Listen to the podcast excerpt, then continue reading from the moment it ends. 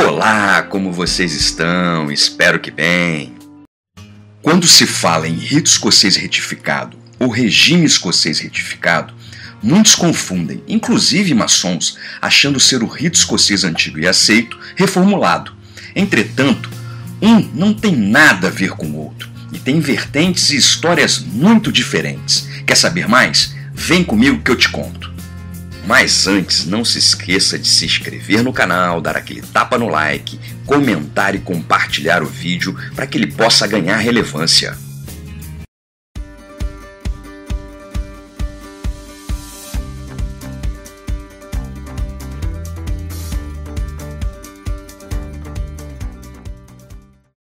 Não é possível falar em regime escocês retificado sem falar em estrita observância templária. Na década de 1770, a Ordem da Estrita Observância Templária, ou Maçonaria Retificada de Dresden, passou por altos e baixos de maneira intensa. A organização viveu uma crise de legitimidade na Alemanha, em particular devido a charlatões que se aproximaram das lideranças da ordem e da fragilidade do discurso do barão von Hunt, no que concerne a sua instalação por Charles Edward Stuart e a existência dos superiores incógnitos que dirigiam espiritualmente a ordem.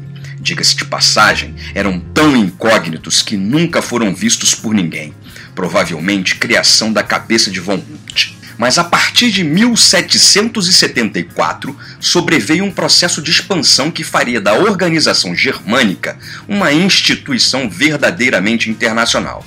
Entretanto, assim, a estrita observância templária começava os anos 70 do século XVIII em crise, marcada pela falta de credibilidade da história de von Hunt sob seu contato com os superiores incógnitos e a missão que lhe fora atribuída de restabelecer a ordem dos cavaleiros templários. A radicalização religiosa de von Hunt e seus vínculos com alguns falsários que acabaram enganando para se beneficiar das riquezas da estrita observância templária também prejudicariam o desenvolvimento da ordem até o início da década de 1770. Se em 1776 a estrita observância templária perdia seu fundador e principal defensor, naquele ano também ganhava fôlego por meio do homem que refundaria a ordem, desde sua instalação como alto dignatário do regime retificado na França, Villermoz mostrou-se atuante para expandir a organização nas terras gaulesas, sempre contando com a ajuda de seus irmãos maçons. Villermoz teria um papel importante para apaziguar os ânimos na maçonaria francesa contra uma ordem de origem alemã e protestante na condição de grande orador da maçonaria escocesa reformada na França, foi ele ativo protagonista para a conclusão do Tratado de União entre os diretórios retificados e o Grande Oriente da França, em 1776, o que possibilitou a prática do rito escocês retificado juntamente com o rito francês no seio daquela obediência. Jean-Baptiste Villermoz percebia a fragilidade da estrita observância templária no que concerne a sua doutrina e seus ensinamentos, e os riscos da influência do clericato sobre a organização. Assim, buscou atuar para a realização de profundas reformas, em especial com a introdução dos ensinamentos da Ordem dos Cavaleiros Maçons Sacerdotes Eleitos do Universo, ou simplesmente a Ordem de Elos Cohen de Martinez de Pasquali, pois essa seria, na sua percepção, a maneira mais adequada de estabelecer uma verdadeira ordem maçônica. Convencendo o Duque de Brunswick da necessidade de reformas na estrita observância templária, Villermoz e Jean de Turcarin foram encarregados pelo grão-mestre-geral de reunir os membros das três províncias francesas da Ordem em uma convenção estava autorizada a convenção daquela que viria a ser o evento refundador do regime escocês retificado na França, o Convento da Galhas. Nos primeiros dias do convento, Jean de Turcain deu o tom exaltando os méritos do novo sistema proposto, que abria mão dos propósitos do hermetismo e da alquimia, mas cuja ambição era reencontrar os caminhos reais da maçonaria: a virtude, a caridade e a fé cristã. É de se observar que no plano espiritual, o convento pôs de lado as práticas esotéricas julgadas perigosas como a teurgia e o hermetismo e tomava distância das pretensões alquímicas anunciadas por alguns, delimitando uma fronteira nítida entre a senda pessoal dos maçons nesses âmbitos e o objetivo efetivo da ordem. Seguia-se, assim, uma linha distinta de alguns sistemas maçônicos de então, que tinham por base o estudo da alquimia e das ciências herméticas. E assim ficou definido. Longe de nós essas meditações sombrias que concentram a imaginação exaltada em gabinetes afastados. Extraviam-na nessas esferas idealistas e a retiram do serviço à sociedade. Longe de nós essas combinações alquímicas tão perigosas por serem atraentes, a cujas loucuras devemos, é bem certo, acidentalmente determinadas descobertas interessantes, mas que foram proscritas por uma alquímica instruída e que expõe ao ridículo e à miséria. Assim, também no convento das Galhas foram feitas significativas alterações estruturais e doutrinárias na estrita observância templária. Suprimiram-se dos textos alemães as diferenças baseadas no nascimento, admitindo-se na cavalaria burgueses e plebeus, desde que revestidos de uma condição substancial de honestidade, reconhecida perante a sociedade civil.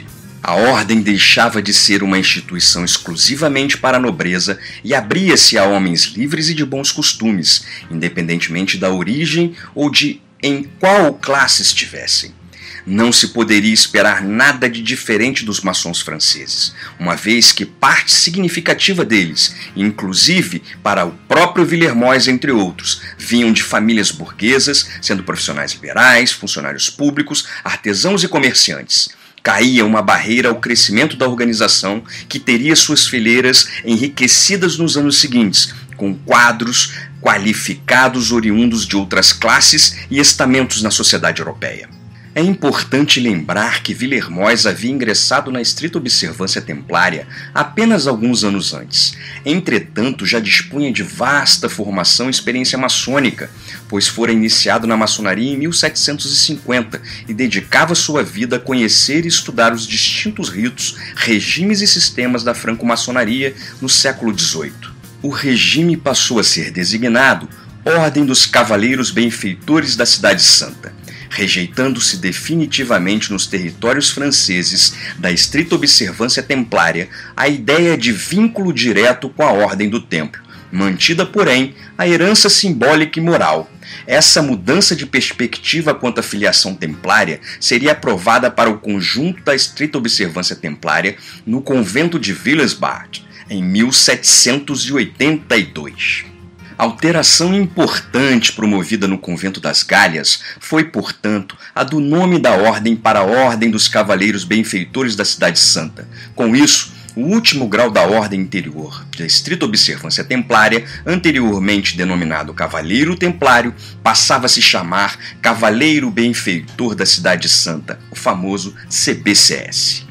Essa decisão não era de forma alguma insignificante, tendo sido defendida ardorosamente por Turquenheim e Jean-Baptiste Villermoz. Ambos consideravam que qualquer referência a uma ordem condenada por antecessores do então rei da França e do sumo pontífice, condenação jamais revogada, seria política e religiosamente perigosa.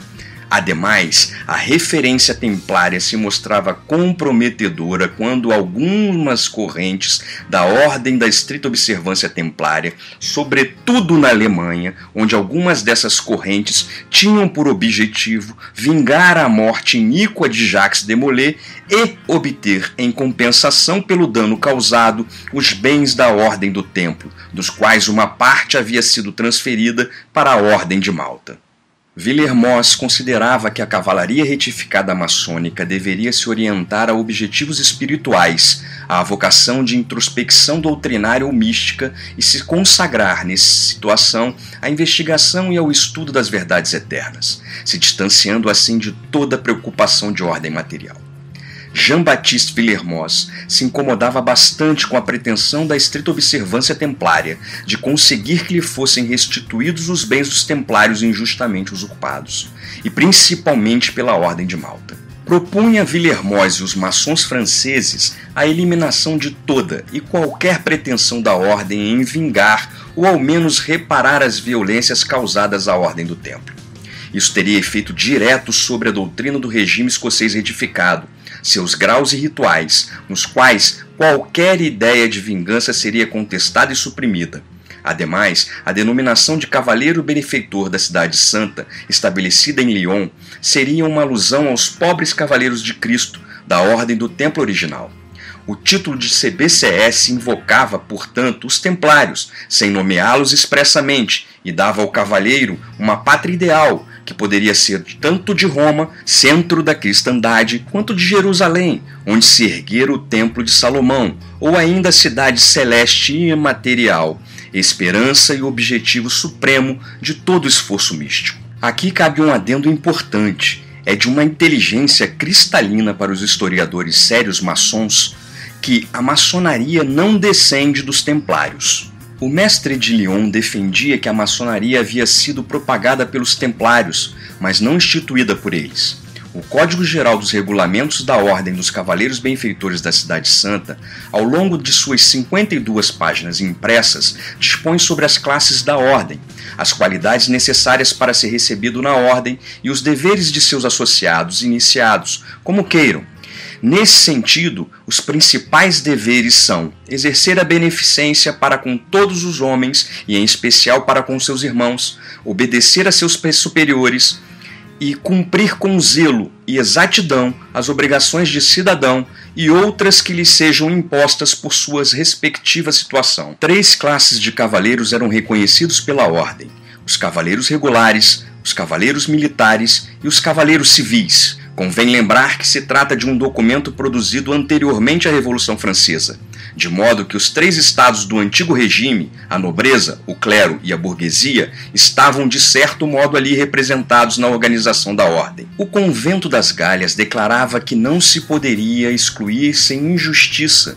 dos quadros da ordem a todos os candidatos úteis, plenos de talento e zelo por bem público, mas menos favorecidos pelo azar do nascimento, uma vez que a verdadeira nobreza consiste na virtude. De fato, mais um aspecto inovador estabelecido pelo Convento das Galhas com relação ao regulamento da estrita observância templária era esse imperativo de igualdade entre os membros, previsto no artigo 2 do Código dos CBCS. Todos os cavaleiros, uma vez admitidos à profissão de seus votos, são perfeitamente iguais. Nem um nascimento mais lustre, nem uma posição mais elevada na sociedade civil não estabelecem a menor prerrogativa real entre os irmãos. Mesmo os príncipes que desejam renunciar voluntariamente aos privilégios da vaidade e da desigualdade política entre os homens para apreciar os prazeres puros no seio da amizade e da beneficência, respeitarão a preciosa lei da igualdade, base fundamental de toda a ordem, cujos membros se consagram ao exercício penoso, porém satisfatório da caridade cristã. A franco-maçonaria simbólica é percebida como a sementeira onde nascerão e crescerão os maçons a serem escolhidos para fazerem parte da ordem. Já o Código Maçônico das Lojas Reunidas e Retificadas da França, ou seja, o Código de Regulamentos para a Maçonaria Simbólica, apresenta a organização geral da parte maçônica do regime, não sendo feito nele qualquer alusão à ordem interior. Assim, de acordo com o Código Maçônico das Lojas Reunidas e Retificadas da França, o rito escocês retificado se compõe de quatro graus, uma vez que o grau de Mestre Escocês de Santo André foi extraído da ordem interior e tornado ostensivo. O sistema maçônico do rito escocês retificado, composto por esses quatro graus simbólicos, é um aspecto que o torna semelhante ao arco real inglês, com três graus simbólicos mais um quarto. O convento reconheceu oficialmente seis graus, Os quatro primeiros graus simbólicos, aprendiz, companheiro, mestre e mestre escocês de Santo André, antigo grau escocês verde da estrita observância templária, após os quais se alcançavam a ordem interior, cavalheiresca, que comportava dois graus, escudeiro noviço, anteriormente cavaleiro templário da estrita observância templária, e cavaleiro benfeitor da cidade santa, anteriormente cavaleiro professo da estrita observância templária. Enquanto os três primeiros graus do rito escocês retificado estão sobre a égide das lojas azuis, o quarto grau, que pode ser entendido como a consolidação dos três primeiros e a ponte para a ordem interior, na qual também está inserido, encontra-se sobre os auspícios das chamadas lojas verdes. Os três primeiros graus são conferidos pelo venerável mestre de uma loja, enquanto o quarto grau é pelo deputado mestre. A estrutura da estrita observância templária e a reformulação do regime escocês retificado é assim definida: estrita observância templária, aprendiz, companheiro, mestre, escocês vermelho, cavaleiro da águia, cavaleiro rosa cruz, escocês verde, noviço, escudeiro e cavaleiro templário. Regime escocês retificado: aprendiz, companheiro, mestre, mestre escocês de Santo André, escudeiro noviço e cavalheiro benfeitor da Cidade Santa. A forma e as cores dos aventais e o intertício entre os graus também foram objetos de minucioso detalhamento, o que revela seu simbolismo e relevância. O código deixava expresso ainda que nenhum profano pode ser recebido franco-maçom nas lojas reunidas e retificadas se não professar a fé cristã. O caráter cristão do regime escocês retificado era evidenciado por esse dispositivo do código. Ademais, o grau de mestre escocês de Santo André, culminação de todos os graus simbólicos, via-se de forma inovadora reservado unicamente aos maçons do regime retificado. O grau de mestre escocês de Santo André está relacionado exclusivamente ao regime retificado. É por esta razão que, quando ele é conferido ou quando se tem uma loja de instrução neste grau, não se ousa permitir que dela participe nenhum visitante de outro regime, qualquer que seja o grau que tenha. Outro adendo importante é que nos dias atuais tais exigências não mais existem, entretanto, é um rito essencialmente afeta os cristãos. A importância do quarto grau é tamanha, bem como sua posição no ápice da pirâmide do simbolismo maçônico, que o código estabelece expressamente que todo maçom que tenha chegado a este grau pode receber, sem qualquer despesas ou cerimônias, todos os graus superiores de outros regimes. Assim como o Código das Ordens dos Cavaleiros Benfeitores da Cidade Santa dispunha sobre a ordem interior, o Código das Lojas Reunidas e Retificadas da França estabelecia a estrutura organizacional da maçonaria simbólica, a qual era governada por um grão-mestre geral, por um grão-mestre nacional e administradores provinciais e pelos diretores escoceses e grandes lojas escocesas. O primeiro compromisso assumido por um maçom ao ingressar na ordem, estabelecia o código, era observar fielmente seus deveres para com Deus, seu rei, sua pátria, seus irmãos e si mesmo. O convento das Galhas trouxe, portanto, profundas mudanças à estrita observância templária. É o que foi chamado de o nascimento de um novo regime maçônico. E se nos graus simbólicos a reformulação dos rituais da estrita observância templária foi significativa, na ordem interior que as transformações seriam ainda mais marcantes. Os dois códigos aprovados, bem como a instrução por perguntas e respostas adotada, seriam a base para uma futura regra maçônica, cujo conhecimento é fundamental para todos aqueles que são recebidos no regime. No que concerne às lojas azuis, os rituais profundamente modificados foram adotados no convento de Lyon. Observemos que, se os rituais da estrita observância templária não compreendiam mais que algumas páginas, aqueles apresentados em Lyon se estendiam por dezenas